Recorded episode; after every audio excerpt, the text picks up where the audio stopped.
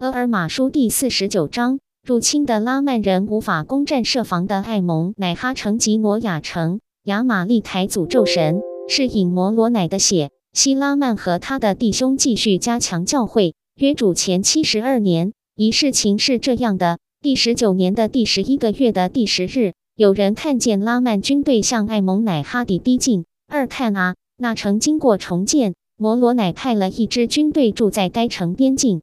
他们把土堆在城的四周，防御拉曼人的弓箭与石头。因为看啊，他们是用石头和弓箭作战的。三看啊，我说艾蒙乃哈城经过重建，我告诉你们，是的，那是部分重建。那城由于居民的罪恶，曾遭拉曼人摧毁。拉曼人以为他们又可以轻易掠夺那城。四但是看啊，他们大失所望，因为看啊，尼肥人已在四周堆了一道土脊。土脊的高度使拉曼人的石头与弓箭无法直中尼肥人，发生不了作用。除非从入口进攻，否则他们无法突袭尼肥人。五这时，拉曼军的总队长都非常惊讶尼肥人在准备防御处所上所表现的智慧。六拉曼军的首领以为他们人数众多，大有机会可以像以前一样突袭尼肥人。是的，他们也带着盾牌，穿上胸甲，也准备了皮衣。是的，很厚的衣服来蔽体。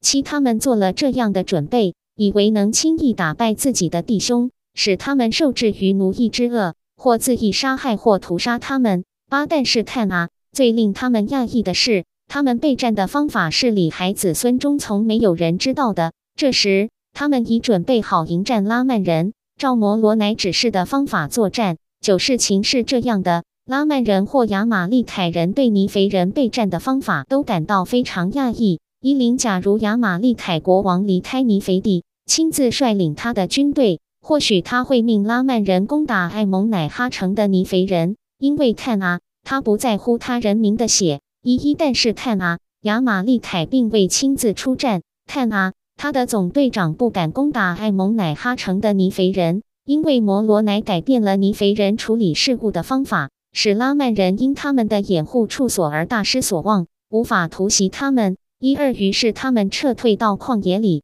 带着营帐向摩亚迪进军，以为那是他们攻打尼肥人的第二最佳地点。一三，他们不晓得摩罗乃已巩固附近各地的每个城市，新建防御堡垒，所以他们怀着坚定的决心向摩亚迪进军。是的，他们的总队长都出来宣誓要消灭该城的居民。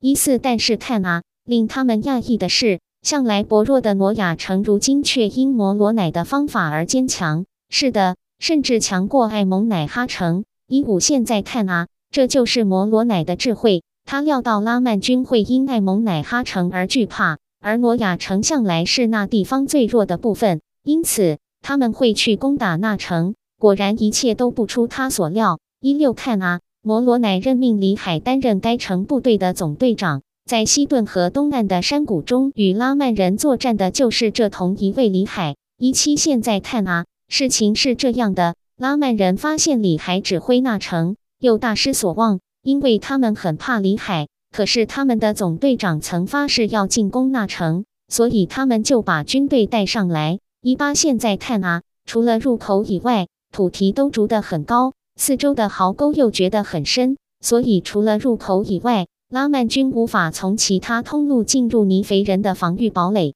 一九，尼肥人做了准备，用投掷石头和弓箭消灭所有想从别处爬进堡垒的人。二零，他们准备了一组最强壮的人，带着刀剑和投石器，以击倒所有想从入口进入防御处所的人。他们就这样准备好，为自卫而抵抗拉曼人。二一，事情是这样的。拉曼军的队长们把军队带到入口处，开始与尼肥人作战，要进入他们的防御处所。但是看啊，他们不时被击退，死伤惨重。二二，他们发现无法在隘口战胜尼肥人，便开始去挖尼肥人的土堤，给自己的军队挖一条通路，好有个平等的作战机会。但是看啊，他们在尝试的时候，被投向他们的石头和弓箭击倒。非但没有把土堤挖掉来填平壕沟，反而填进不少死伤的身体。二三，于是尼肥人全面战胜敌人，拉曼人就这样企图消灭尼肥人，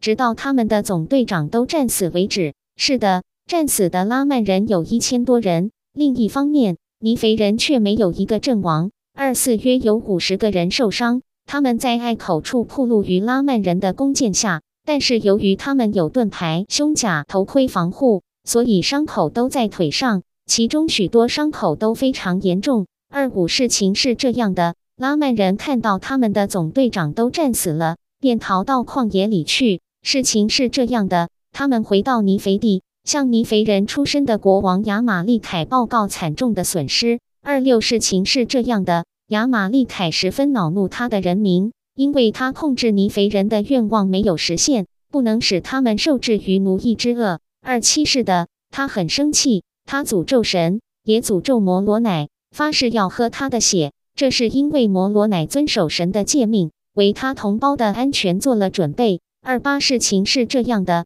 在另一方面，尼肥人感谢主他们的神，因为他以无比的大能拯救他们脱离敌人的手。二九法官统治尼肥人的第十九年就这样结束了。三零是的，他们又有了持续的和平，教会也极为昌盛。这是由于他们对神话语的留意和努力。这些话是希拉曼、希伯龙、科林安顿、艾蒙和他的弟兄，以及所有蒙神的神圣体制案例，接受了悔改的洗礼，并被派去向人民传道的人对他们宣讲的话。厄尔玛书第四十九章结束。